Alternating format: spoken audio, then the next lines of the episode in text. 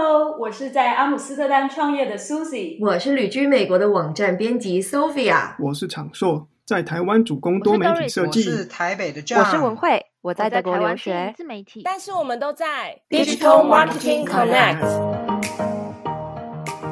这是一个公开的社团平台，集合了一群对数位行销十分好奇，也非常想要学习的朋友们。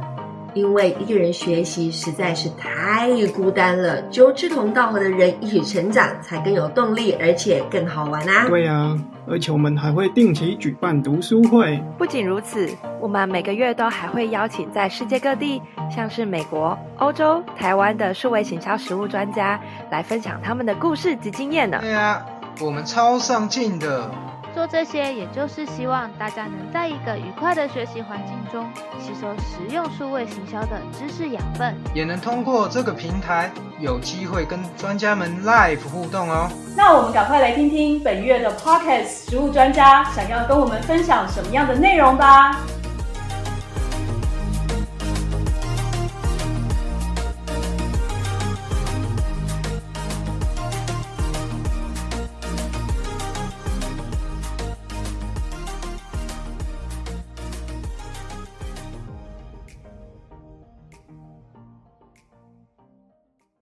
Hello，各位 Digital Marketing Connect 的听众，大家好，我是主持人 May。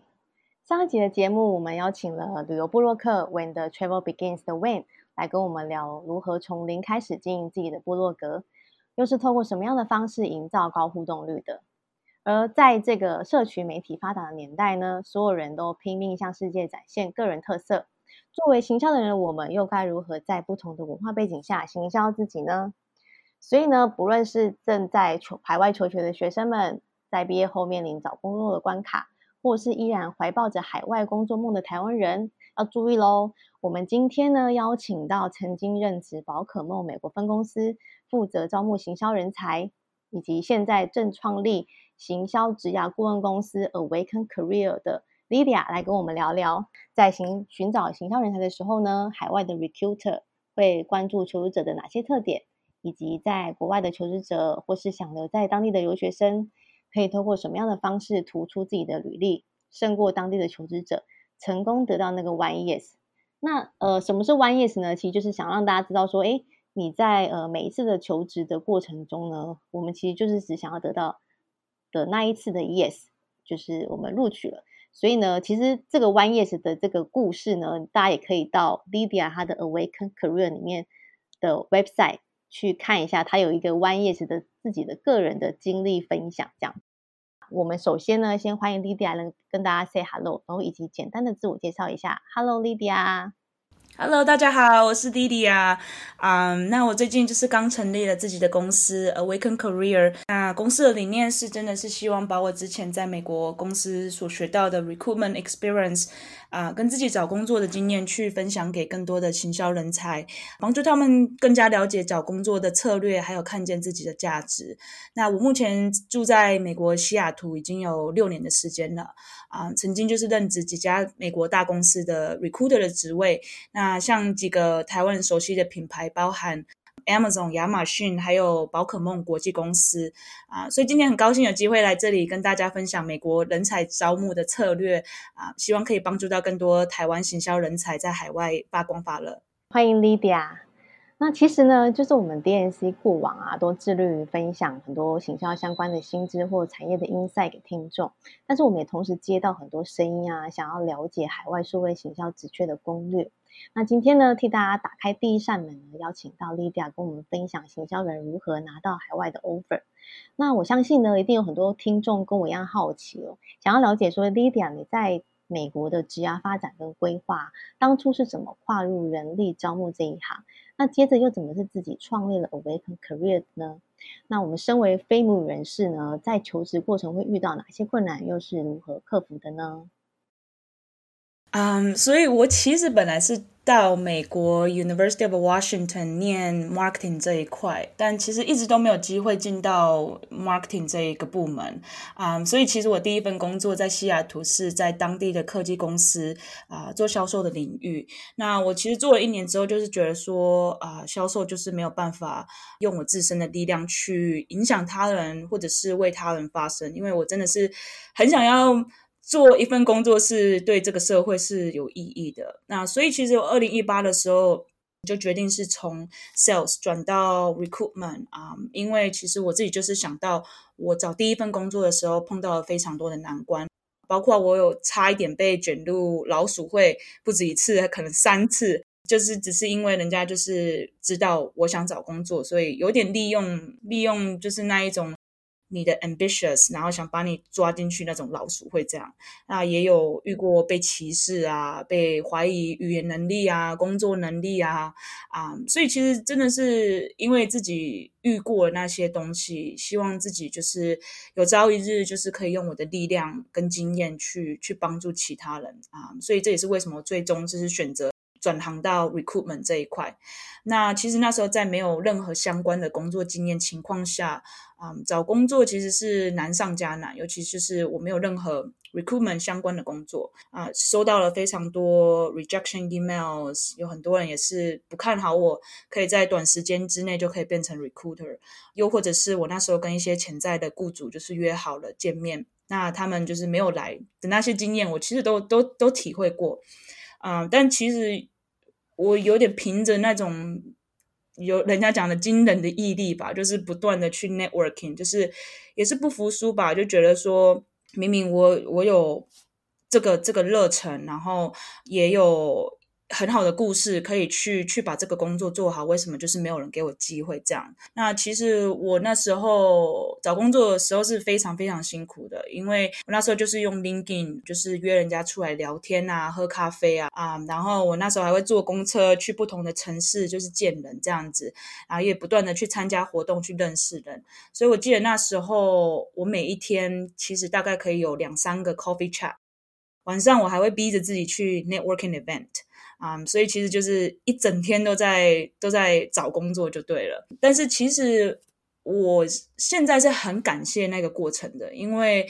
如果我没有去不断的去找机会，不断的去练习跟不同的人交际，其实我不会知道要怎么样把自己推销给雇主。然后其实我最终是用。LinkedIn Networking 就是进到了三家美国的大品牌。我那时候到宝可梦的时候，其实只有不到一年的 recruitment experience。我记得那时候他们在找 recruiter 的时候，他们年资可能就是要一年一年多以上，可能两年多以上的经验这样。我觉得真的是因为我以前就已经就是之前就是练习很多次怎么推销自己，所以其实到后面啊，我找到了机会跟他们内部员工谈话的时候，我只是就是做我自己而已，然后我也只是就是用我的故事去告诉他们我对 recruitment 的热忱啊，还有理念，所以最终其实我就得到了面试的机会，然后就得到。得到这个工作的 offer，所以我我其实很常告诉很多求职者，就是说找工作就是你一定要先设好你的求职目标，你要知道你为什么想要做这份工作，因为其实那个就是我第一份工作的时候没有没有没有做好的一件事情，就是我我找第一份工作的时候，我就是。都会跟人家说，我可以做销售，我也可以做 marketing。可是通常你没有一个目标的时候，很多人就会更不知道要怎么帮你。其实我觉得很多人都会很想要帮帮你找到工作，可是当你自己都不知道你自己的目标，或者是你没有办法用故事啊、经验啊去感染别人的时候，其实你就会很难很难找到你想要做的工作。我觉得找工作非常重要的部分就是 storytelling 嘛，尤其如果你在做行销，你就知道 story 是。是一个很好的行销方法，因为其实不管你的工作经历有多厉害，一山都还是有一山高嘛。那只有你自己的 story，只有你你对一份工作的热忱，才会真的去感染别人，愿意给你一个一个机会去试试看这样子。那所以，我我觉得就是第一，你一定要先设你的目标，知道你为什么要这个工作，你才会开始想。你的故事，想你要怎么样行销给雇主，然后也是当当然真的是透过不断的练习，等机会来了，你才可以抓住。那最后，其实我自己出来会想做这个公司帮助行销人才，是真的觉得说市场上就是没有太多针对行销职业的资源啊，我觉得这是很可惜的一件事，因为现在非常非常多的资源都是投资在科技这一块，尤其是呃我我在的地方就是呃 Seattle，就是他们是投很多的资源在 software engineer，可是 marketing 这一块就是真的是没有没有什么人在在帮忙这些人才，那所以我觉得我自己的观察是。很多行销人其实对找工作是感到非常迷惘的，那也不知道到底从哪里开始啊。纵使他们可能都已经到了管理阶级 （executive level），他们对找工作还是会感到非常的害怕。所以我觉得这个东西不是已经是说哦，社会新鲜人不知道怎么找工作，而是整个跨阶级行销人才都会有的一一个迷惘这样子。那所以我我是特别希望用我的技能去指引他们。就是找到呃对的方向啊，或者是找到一个让他们可以更能够展现他们热忱或发光发热的一个职位。然后我也很希望就是用我的经验或者是我的策略去教他们懂得怎么如何运用自身的自身已经学到的那些创意力啊，去行销自己给雇主。这样感觉听起来，其实今天真的很适合所有跨阶级的这些所有的行销。的朋友们一起来听，因为刚听到就是有很多励志的故事啊，跟 Lydia 很积极的作为，然后也有强调说要设好大家的求职目标。那其实这个目标呢，如果大家可能如果已经设定好了，那如果以像呃你目前身为专业的招募顾问，然后过往也有阅历不少的履历，那你觉得呢？我们设好目标之后呢，那这些海外的求职者他如何在履历中正确的行销自己呢？那因为呢，其实我们之前也有跟莉迪亚聊到哈，就是他在看你，就是你在看履历的时候啊，有时候会觉得说找行销工作的人反而不太会行销自己，不知道可不可以帮我们具体描述一下，大概是什么样的情况呢？嗯，对，这个是我自己，尤其是当的 recruiter 时候发现的问题，而且这个不是只有海外行销人才。才面对的问题，其实我觉得美国当地自己行销人才也面对同样的问题。就是我觉得很多行销人他们很会行销产品跟服务，但真的要找工作的时候，他们其实就突然不会行销自己了。那我觉得这背后其实有三大因素啊，这是我自己就是观察到的。第一，就是我觉得很多的求职者不知道公司找人的程序，还有到底雇主想要在履历上或者是面试的时候。看到什么跟听到什么啊，这个就是第一个很大的问题。第二个，我觉得就是网络上其实就是找不到针对行销职业的找工作策略嘛啊，就像我我刚刚已经有特别提到这一块。那第三，我觉得就是说很多求职者他其实就是不知道要怎么写出好的 message 去去包装他自己的技能还有经验啊，所以这这是大概最最大的问题。我我目前发现的。那针对海外的求职者，其实我觉得。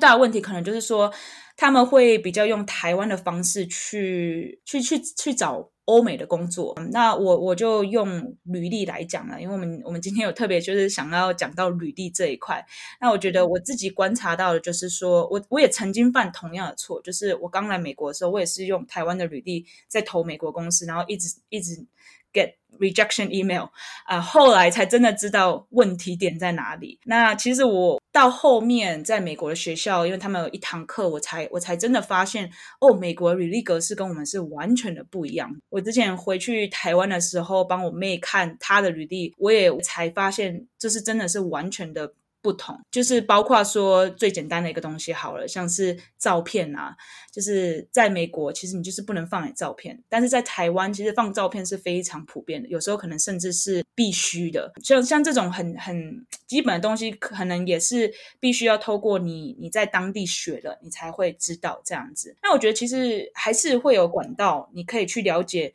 到底怎么样的成功履历可以在欧美就是。得到机会，我觉得像你，你可以就是 Google 嘛，Google 就是最好的。YouTube 其实也是有蛮多人在教你要怎么写履历啊之类的。那其实我自己在我自己的网站上，我也是有在贩售这些行销的履历范本。那些范本其实都是我之前看那些成功成功的行销履历而集合起来的一个范本。所以其实我觉得那也会对蛮多海外求职者，对对欧美工作环境或者是对欧美就是。工作有兴趣的人可以去参考一下的。就是针对你刚刚提到一些可能台湾的求职者他们的一些呃有一些问题，或者是在甚至在履历格式上面的问题啊，那想问问丽亚说，那上面你提到的这些状况啊，有没有什么建议？就是说能不能跟我们分享一些呃成功的案例，以及我们可以注意的事项？嗯。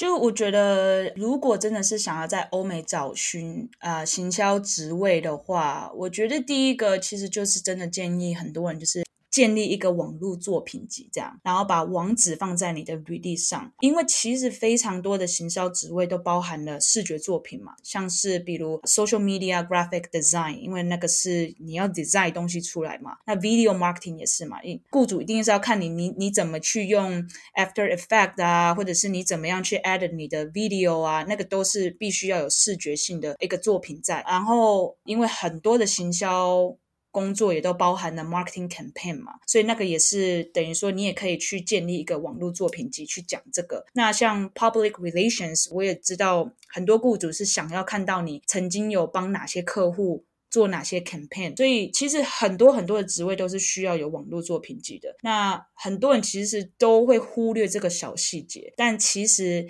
啊，说真的啊，这些雇主其实都会想看到你的作品，才会了解到你是不是想找他们。找找的人，那其实为什么会会作品集可以帮助你很大呢？因为其实每一个 recruiter 或 hiring manager，其实他们花不到十秒时间在看你的东西。recruiter 的话，以我自己，我我会说，我大概只花三到五秒去看每一个履历。以呃，hiring manager 他们可能会花多一点的时间在看你的东西。但是像我之前曾经就是跟某一位就是 hiring manager，他就是 focus 在要找。Video marketing 这一块的的人才这样子，他就有说他他只要看那些履历有作品集的应征者，因为他没有时间去线上找他们的作品。然后如果他只是看履历的话，文字也没办法告诉他们就是这个人才好不好这样子。所以我才说，如果你的工作是真的是。Focus 在就是有视觉这个东西的话，那你一定要有一个网络作品集。你其实可能连履历都不用写的太好，你只要有非常非常好的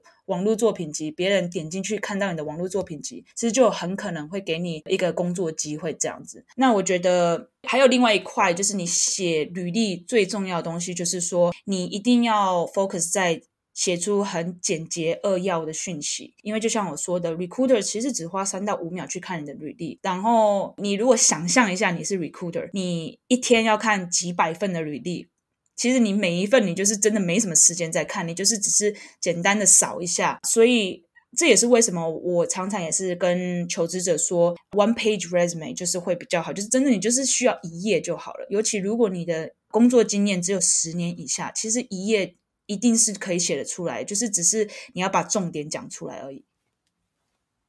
哇，刚刚听到这个三到五秒扫过去，就有点开始害怕了，真的是蛮短的时间的。然后呢，就是我们怎么样让自己的让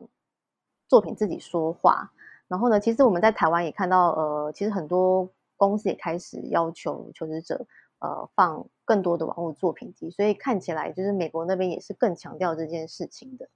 嗯，那如果说呢，就是我们呃，像我们很幸运的，然后我们都有做了作品集，然后我们书面审核也通过了。嗯，那我们进入到下一个阶段是远端面试的话呢？那我们如何在面试中表达出我们专业的一面？例如是用设备要怎么样啊，或是穿着啊等等的注意事项，我们怎么去凸显自己是非母语人士的优势呢？嗯，所以我觉得以以穿着来讲啦，我们先从穿着来讲好了。呃，我觉得真的要看公司，但其实很。一大部分的美国的公司的话，其实都是倾向 business casual，尤其如果你是走就是 tech industry，他们就是真的是蛮多都是 business casual。但当然了，还是有些例外嘛，像是如果你是走金融啊、走财务啊、走 real estate，就是房仲业这一块的话，可能会比较偏向正式的服装。所以如果你真的拿到了面试的机会的话，其实我觉得你就是 send 个 email 给 recruiter 啊，问一下说哦，呃，那个 dress code 是。什么？他们其实都一定会跟你讲，就是就是你大概要怎么穿会会比较好。但但我觉得真的是蛮多蛮多美国公司都是都是比较倾向于就是 business casual。所谓 business casual，我觉得就是可能就是你有一个 blazer 呃 blazer 啊 blazer 要要要怎么解释？就是呃一个小外套吧，然后就是颜色可能当然就是看那家公司的文化啊，或者是或或者是感觉是怎么样，你就是。去去选那个颜色，但当然啦，最最普遍的就是灰色嘛，黑色、深蓝色，那个当然是最安全的。但我觉得有时候，如果你想要有多一点创意的话，其实我觉得可以考虑看看要不要就是比较那种明亮的颜色。但但就是像我讲的，就是去去观察一下这个公司的的感觉是什么啊，再去选你的服装，这样会比较好。那我觉得设备的话，就是因为这因为如果你是在海外，然后你必须要跟就是呃那个 recruiter 啊，或者是呃 employer，就是去去面试的话，一定就是要注意你的网络速度嘛，那个就是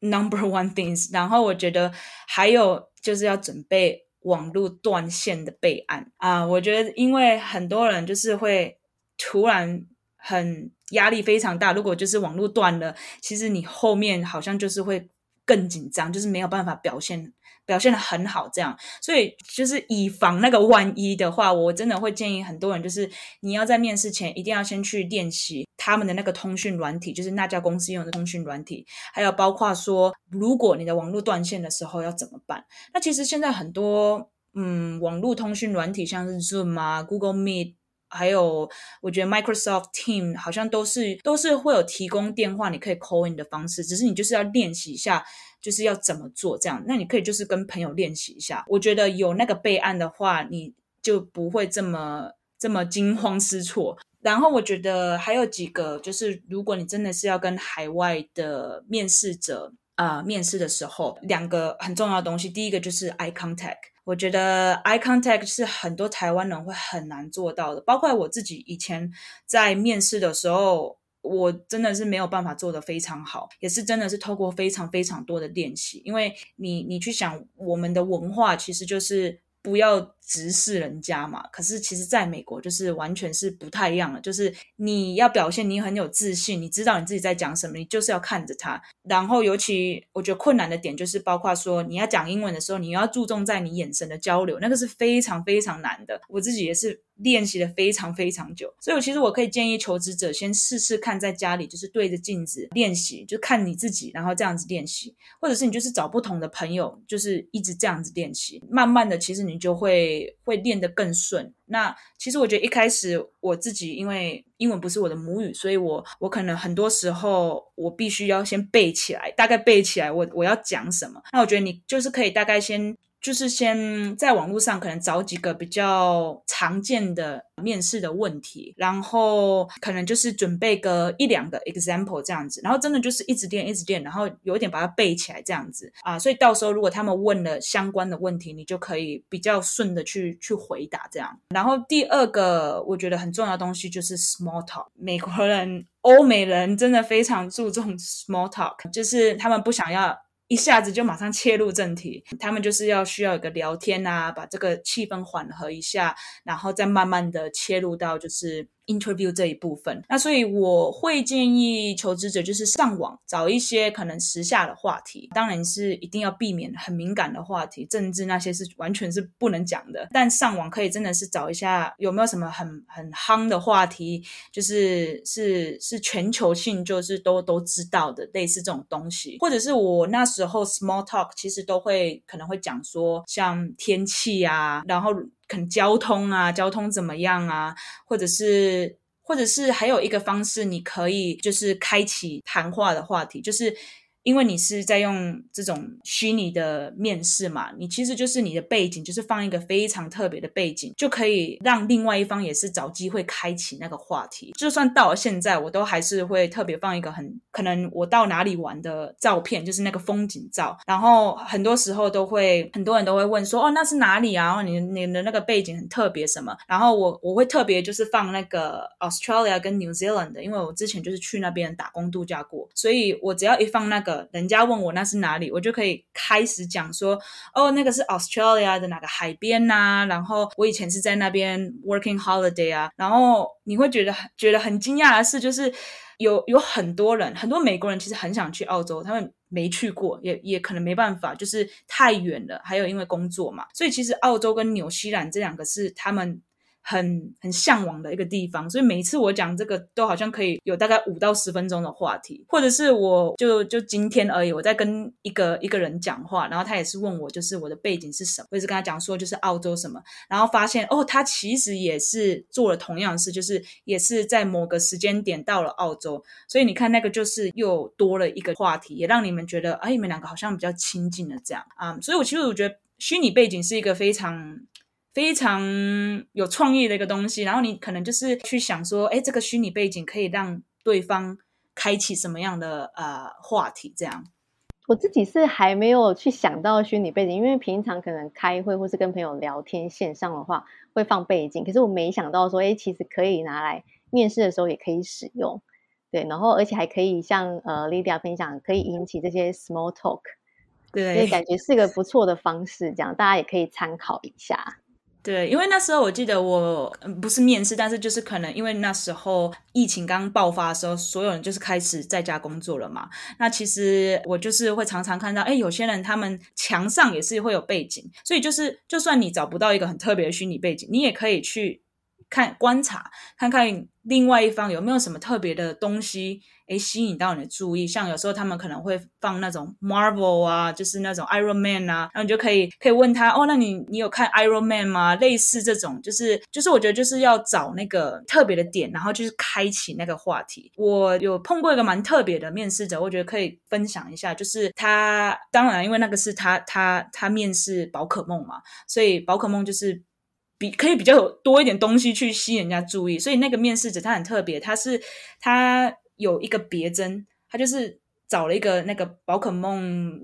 里面的一个一个一个那个 Pokemon 的别针，然后就别在那里，然后那也是吸引到我的注意，就是我就说，哎，就是你去哪里买啦，什么什么，然后或者是有一些他们会有耳环，就是那个耳环也是宝可梦的，所以其实有有很多很多招你都可以想一下，但是当然了，就是。也是要也是要符合，就是那家公司在找的东西。像你如果是找科技的东西，你可能就是要专业一点啊，或者是你可能就要想比较比较有关于科技领领域的东西。那感觉呢？那可以在我们就是远端面试的时候啊，可以在这个呃背景上面啊，也多花一点点小心思。那也许就可能可以开启你跟。面试官的另一个话题，也许可以更拉近彼此的距离，这样子。嗯哼。那呃，其实啊，就是呃，我们最后回到，就是说我们在台湾啊，就是很多从事行销工作的人啊，都会觉得说，哎，自己可能一个人被当十一个人用啊，不论是要写文案啊、当小编啊、办活动，或者是数据分析、SEO 等等，他们可能都要会一点，但是可能样样都不精通。那这也是呃对行销有兴趣的人呢，在规划自己职涯的时候可能会卡住的地方。他们不知道说呢，诶是该专精在某一个领域，还是说样样都要会？所以呢，我们也想要请教 l 迪 d i a 说，在美国从事行销工作的人啊，他们大概是都属于哪一类的？那美国行销从业的工作者呢，最常见的 career pay 大概会是什么样的过程呢？嗯，我觉得我自己观察到了最大的不同，其实就是说美国有非常多的大公司，啊，这个真的是跟台湾是不太一样的，因为美国的呃台湾的大公司好像真的就是没这么多，所以通常其实在美国的行销人才都是会有特别专于一个项目这样子，因为其实很很多大公司他们就是做工就是真的是每一个人做的就是。专精在某一个领域这样子，那除非你是在那种低于一百多个人的小公司，才有可能就是需要什么东西就是都碰一下这样子。那我觉得很多在美国刚出社会的新鲜人，还有包括很多可能，嗯，从别的国家到美国留学读 MBA，然后想要从事 marketing 这一块，都还是都还是会不太知道到底自己专精在哪一块，因为毕竟你在学校学的就是好像都是就是也都是。每个领域都一点点一点点这样，好像也没有特别专精一个地方。那所以我觉得很多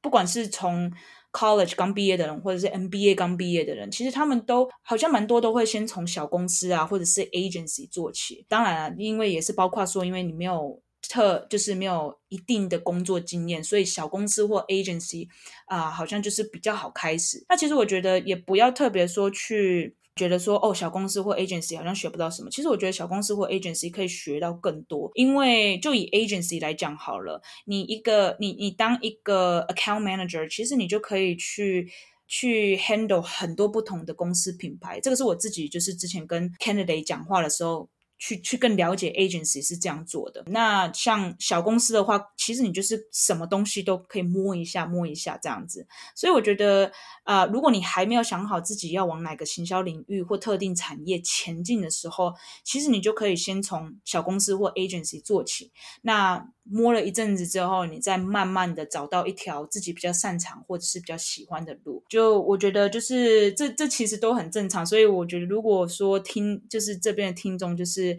也是会觉得很迷惘，到底我我到底要走哪一条的时候，其实其实都是个过程啊。因为就就以我自己来讲好了，我自己以前就是读企业管理系嘛，那我也是什么东西都碰一下，我也不知道我到底自己特别喜欢什么。那我是到很后面。才发现哦，自己好像真的对行销这一块蛮有兴趣的，那才真的就是到美国，特别就是想专攻就是行销这一块，然后也也到了现在也都是每一天早上，我就是大概还是会花十到十五分钟，可能会去学一下新的趋势是什么，就是有点想。再增加自己的知识这样子，然后我觉得在美国的话，就是你的行销职业如果已经到一定的年资，我会说，嗯，可能三年以上，如果你三年都在 marketing 了，然后三年以上的年资，其实 specialty 其实就是一个非常重要的事情。啊，你其实就是要慢慢的就是找到一个你自己的领域，因为。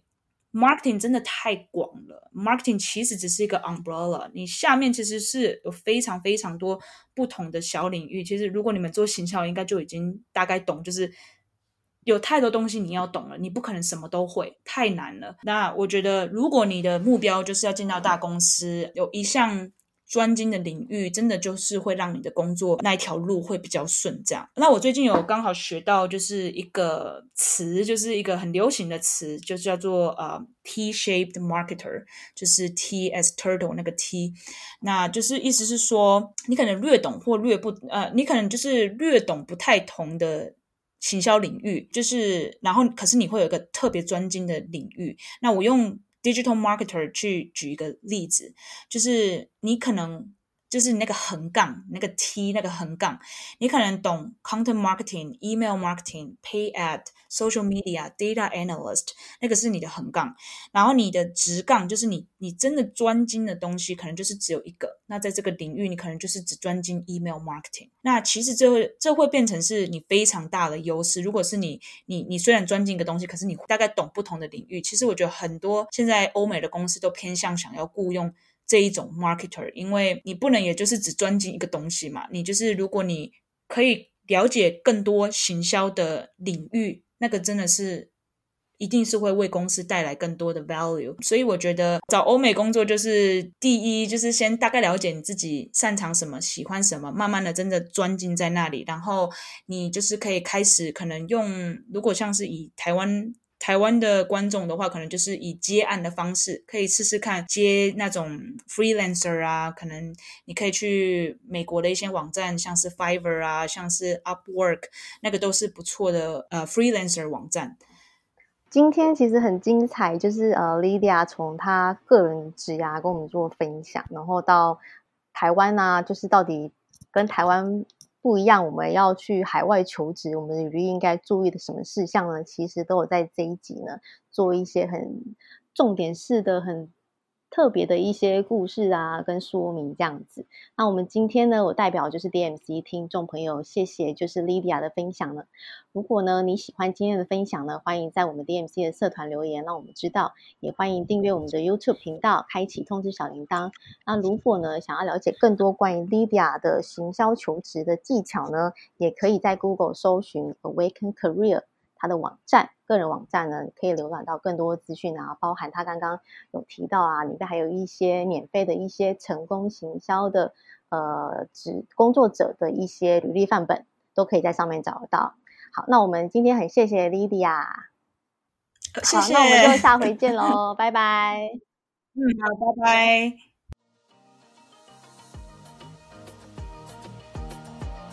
今天节目就到此为止啦，谢谢你的收听。希望你从你的访问当中有学到东西。假如你喜欢这个专访，也别忘了和其他人分享哦。我们会持续为你访问其他的食物专家，别忘了在脸书上帮我们加油哦。